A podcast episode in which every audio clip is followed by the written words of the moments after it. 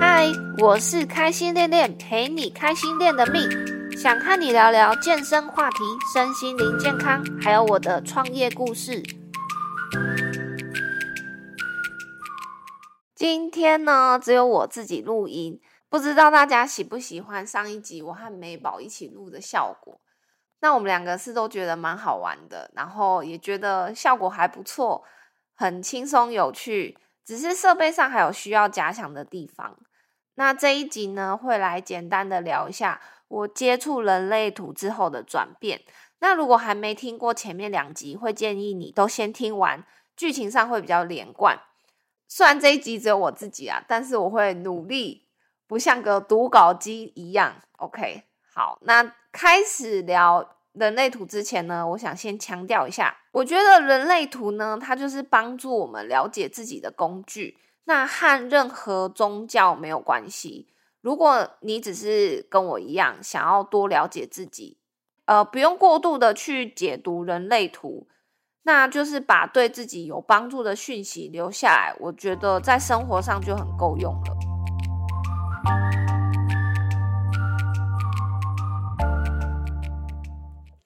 我很喜欢的作家灵梅妈妈若文煌，她说过一段话。她说：“我们人生路上呢，会拿到很多的提示卡，例如星座、紫微斗数、生命灵数等等之类的。那我们也有可能会拿到和别人一样的提示卡，可是就像是扑克牌一样，很有可能就是会拿到和别人一样的手牌，但是不见得都能打出一样的套路。”所以，怎么用这些提示卡，最终都还是取决在我们自己身上。好，简单先聊一下人类图的起源。依维基百科里的说明，人类图是结合占星术、易经、卡巴拉和脉轮，被称为差异化的科学。我比较喜欢白话的解释啊，就是说，人类图是每个人的人生使用说明书。那要怎么知道自己的人类图呢？就是 Google 搜寻。亚洲人类图学院进到网页后，填上出生年月日和时间，还有出生地点。那如果不知道自己的出生时间的话，其实可以去户政事务所花个时间，花个花个十分钟申请出生证明，一份才十五块钱。好，输入基本资料之后呢，网站会跑一张人形图出来，旁边会有一张资讯表格，总共会有七个栏位。那刚开始呢，推荐大家可以先从其中一个类型这个资讯栏里的内容去 Google 关键字。那类型呢，就代表着我们在世界的岗位，有生产者、有显示生产者、有投射者、显示者等等的。那我的类型的话是显示生产者，关键字就是打人类图空格显示生产者，就会有很多资料去解释显示生产者是什么意思。其实就是挑自己觉得好理解的文章去看就可以了。然后接下来我会建议说，可以看一下人生角色。那人生角色呢，就是我们与世界互动的方式。像我是二四人，二四人呢，就是一方面害羞的做着自己的事情，可是呢，又很容易是被外界看到的。那他其实就是会去说哦，二四人有哪些特性啊？我们跟世界互动方式大概是什么样子？Google 关键字呢，就可以打人类图二，然后斜线四人，那其实一样就会有很多资料可以参考。好在就是旁边的人形图里面会有九个几何图形，这代表着不同的能量中心，就是会有九大能量中心。有颜色呢，就表示这个能量中心有固定的运作方式。那如果这个图形是空白没有颜色的，就表示这个能量中心是会会吸收外界的能量，这个能量来源可能是环境或是别人。就是你旁边如果有一个是有颜色的人，那他的能量场可能就会影响到空白的能量场的。图形里呢又会有数字，那这数字代表着闸门。如果你有被你的图跑出来有被圈起来，就表示说你有这个闸门的特性。那闸门跟闸门之间，如果连成通道，它其实就是我上一集在说的天赋，所以你可以把它想象成是说，我们天生与生俱来的武器就是这个天赋。一样用关键字搜寻会找到很多资料。那我看了蛮多人类图的书，我觉得《人类图自学圣经》这本书呢，它解释的比较好理解，然后也有一些生活小建议都很实用。那我我会把书的连接放在节目补充资讯里，有兴趣的话，我觉得可以先去图书馆借来看看。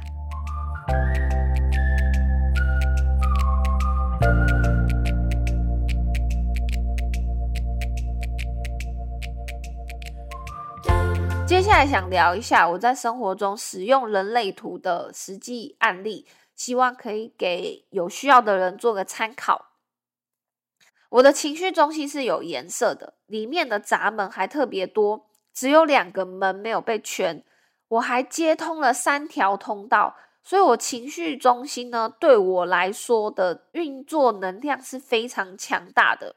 还没有活用人类图之前，我其实会发觉说我的情绪很多，而且有的时候会突然很忧郁，有时候又会很开心，也有过一秒暴怒的状态。就是在情绪上，我有很多种地雷，自己会踩到自爆啊，有时候是别人不小心踩到，然后我就会爆炸。那连我自己都觉得很莫名其妙啊，奇怪，我为什么突然对这个人觉得很生气呀？或者是因为这个人说了一句话，我就会觉得很受伤、很难过。我当初是其实是有找付费的分析师帮我解图，因为我自己摸索了一阵子之后，我想要就是看一下第三人在看我的图他的解释。然后他当时一看到我就说：“你的情绪很满哦。”很容易被情绪勒索或勒索别人哦，是尤其是对家人，对不对？当时解图的时候，的确是聊情绪这个话题，我们聊蛮多、蛮深入的。但最后的时候，他是有推荐我可以去练习，当我的情绪很满的时候，可以透过艺术去发泄情绪。例如说听音乐啊、看电影啊，或者写作或创作之类的方式。因为我有一条对应的通道是一八通道，他建议我可以多多在生活中实验看看。我对原生家庭呢是有蛮多复杂的爱恨情仇。那小时候呢是隔代教养，是阿妈带大的，但我阿妈呢前两年过世了。那在报丧期间。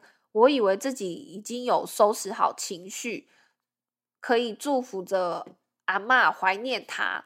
但是结束丧假，回到回到工作岗位之后呢，因为我上下班的路程是很长的，我有时候就会不自觉的就在安全帽里面哭。然后有一次我下班回家，还坐在浴室的前面爆哭，那个情绪是突然来的，因为我当下就是忍。忍不住，就是觉得我一定要哭完。那认识我的人都知道，我我平常是不怎么哭的人。但是我就算是哭完了，我还是觉得说有个东西卡在我心里面，我没有办法描述那个是什么。一直到某一天，我放假在家很无聊，想说看一下 Netflix 看有什么东西，然后我的首页就跳出《可可夜总会》。其实我之前就看过这一部动画了，然后当下我就觉得，哎，我很想要再再看一次。它剧情的主轴呢是讲家人和家人之间的和解。那比较特别的是，他们是用他们是用墨西哥的亡灵节，有描绘出人死后的世界。他们整个美术啊、动画都设计的很棒。那让我印象最深刻的是，里面主角的爸爸他讲了一句话，他说：“对死掉的人来说，最可怕的不是死亡，是遗忘。”那细节我就不剧透太多了，我怕有些人没有看过。那真的很好看，五星推荐。呃，电影介绍我一样会放在资讯栏里给大家参考。那总之呢，这一部电影看到最后，我又是就哭了好一阵子啊。但是很神奇的，就是从这一天之后，我再也没有因为阿妈的事情会突然这样爆哭。我后来才把这一段经历和分析师给的建议串在一起，然后才发现说。哦，原来是电影把我说不出口的某一种自责啊和后悔的情绪表达出来了，然后也让我的心结跟着一起被解开了。之后每一次的每一次想到阿妈，我都是祝福他跟感谢他。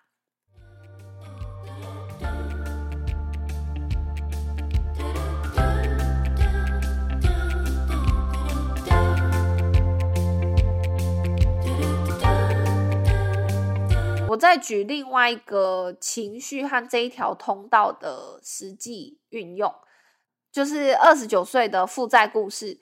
那这个阶段的情绪主题是羞愧。在前一集有提到，说我在二零二一年底确定还完债之后，有把这一段这一整段的心路历程用文字的方式有记录下来。那其实这个过程呢是非常非常疗愈的。在知道自己被骗到整个负债的两年中，我其实对自己讲了很多不好听的话，就可能会讲说：“你怎么那么笨？你怎么会被骗？你怎么这么蠢？”就是诸如此类这种对自己是很负面的对话。那我在用文字记录下来的那个当下，很像是我坐时光机回去。可是那个我是现在完成式的角度去去回想，去和当时二十九岁的我对话，就说没错，你这个改变的方向是正确的，你调整自己的消费习惯，这是正确的，你完成了这个阶段的目标，你改变了自己，就是对自己负责，就是这一个这种重新对话的感觉，就是一整串。疗愈自己的过程。那到现在，我我重新拿这些文字出来整理成 podcast 的节目内容。我现在看起来，其实已经是没有什么情绪波动，我也不会再去责备自己。那到现在，我都可以这样笑笑聊这些事情啊，也可以就是拿出来 cos 一下自己这样子。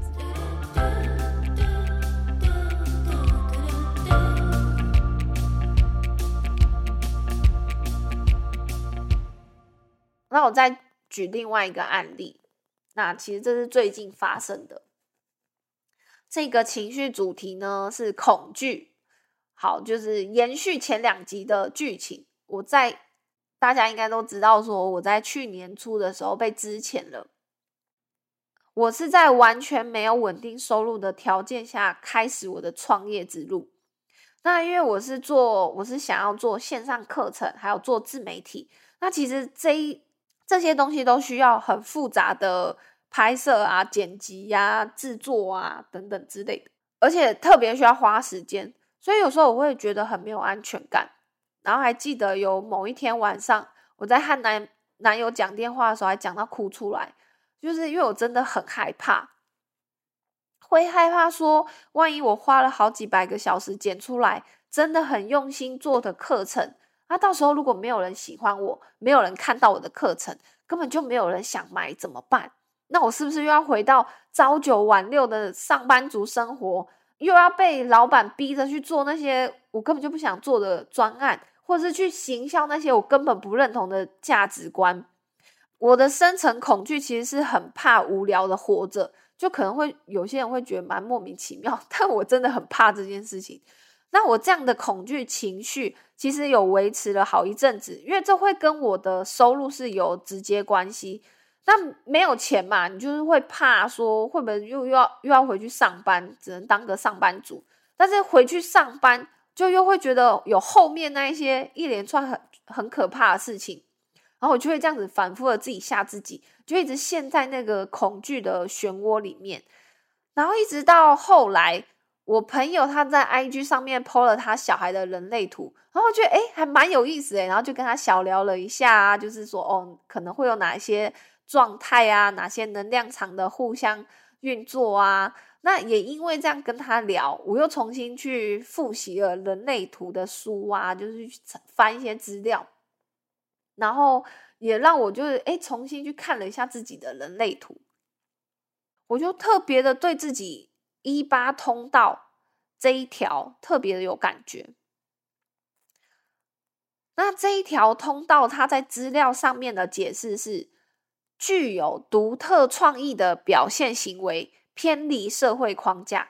好，其实一开始复习到这里的时候，我就不太懂什么叫做偏离社会框架，因为我就是一个善良的好人呐，三观超正常的，不偷不抢还会被骗，怎么可能会说我是偏离社会框架的人呢？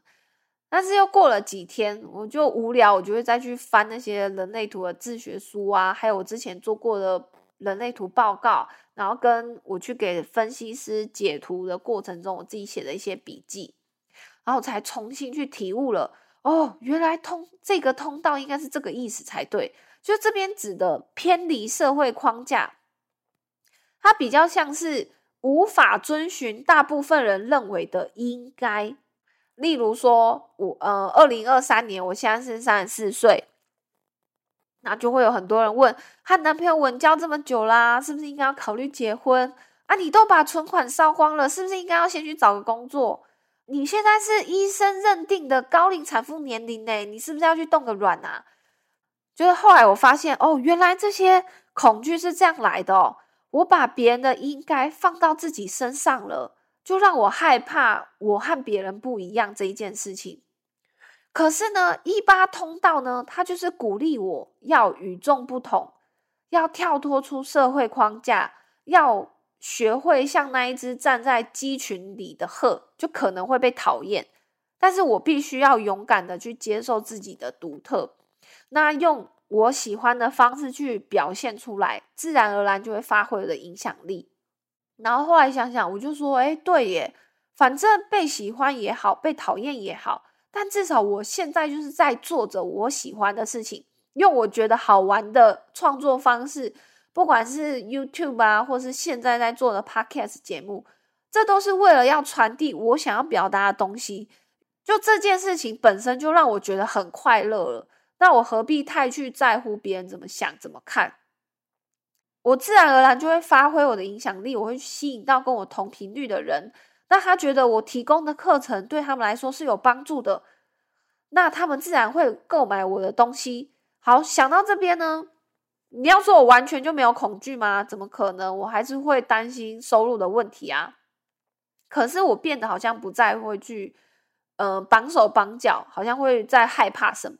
我反而是知道了，我有这样子的这样子的天赋。那我就是专注在每天全力以赴把该做的事情完成，更自由自在的去创作，不要受到拘束的去创作。那当我这样转念之后。神奇的事情就跟着发生了，就是我最近呢有冒出一些学生来问实体教学，因为我线上课程还没有还没有还没有弄完，因为网站它是我还要串接金流啊，还要申请电子发票，因为我希望就是我希望这一切呢它是呃合法的，所以我就是按照一般合法的公司程序走，所以这一些这一串呢都还要等到它走完。那我也有透过朋友呢，就是接到还蛮有趣的合作案。那这合作案呢，我又又想到说，哦，可以怎么玩呢？怎么可以怎么去透过这合作案去传达我想要的理念？然后就开始就有了更不一样的火花。那其实我后来有想想，这应该就是吸引力法则吧。好，那关于吸引力法则呢，希望之后可以再做一集和大家分享。因为我觉得这还蛮好玩的，我也还在用自己实验当中。